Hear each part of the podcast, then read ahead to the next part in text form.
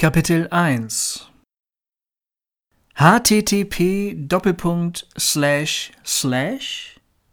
timtom-guerilla.de slash band.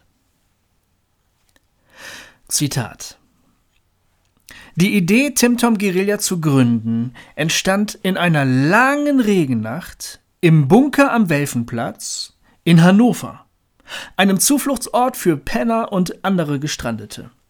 Den Gütersloher Fu und den Bremer Timtom hatte es beide unabhängig voneinander hierher verschlagen.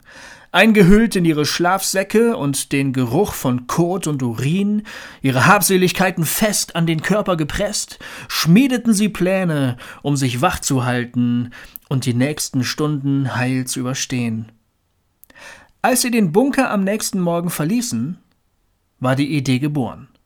Die Punkband Tim Tom Guerilla sollte ihr gemeinsames Projekt sein.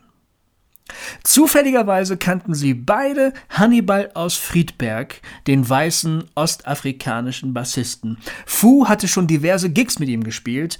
Tim Tom war von ihm auf einer Hochzeit gerettet worden, als ein amoklaufender Schlagzeuger ihn hatte töten wollen. Hannibal, der Lust auf ein Abenteuer hatte, sagte sofort zu. Schließlich stieß noch Boing Boing, der einarmige Drummer aus Hamburg, zur Band.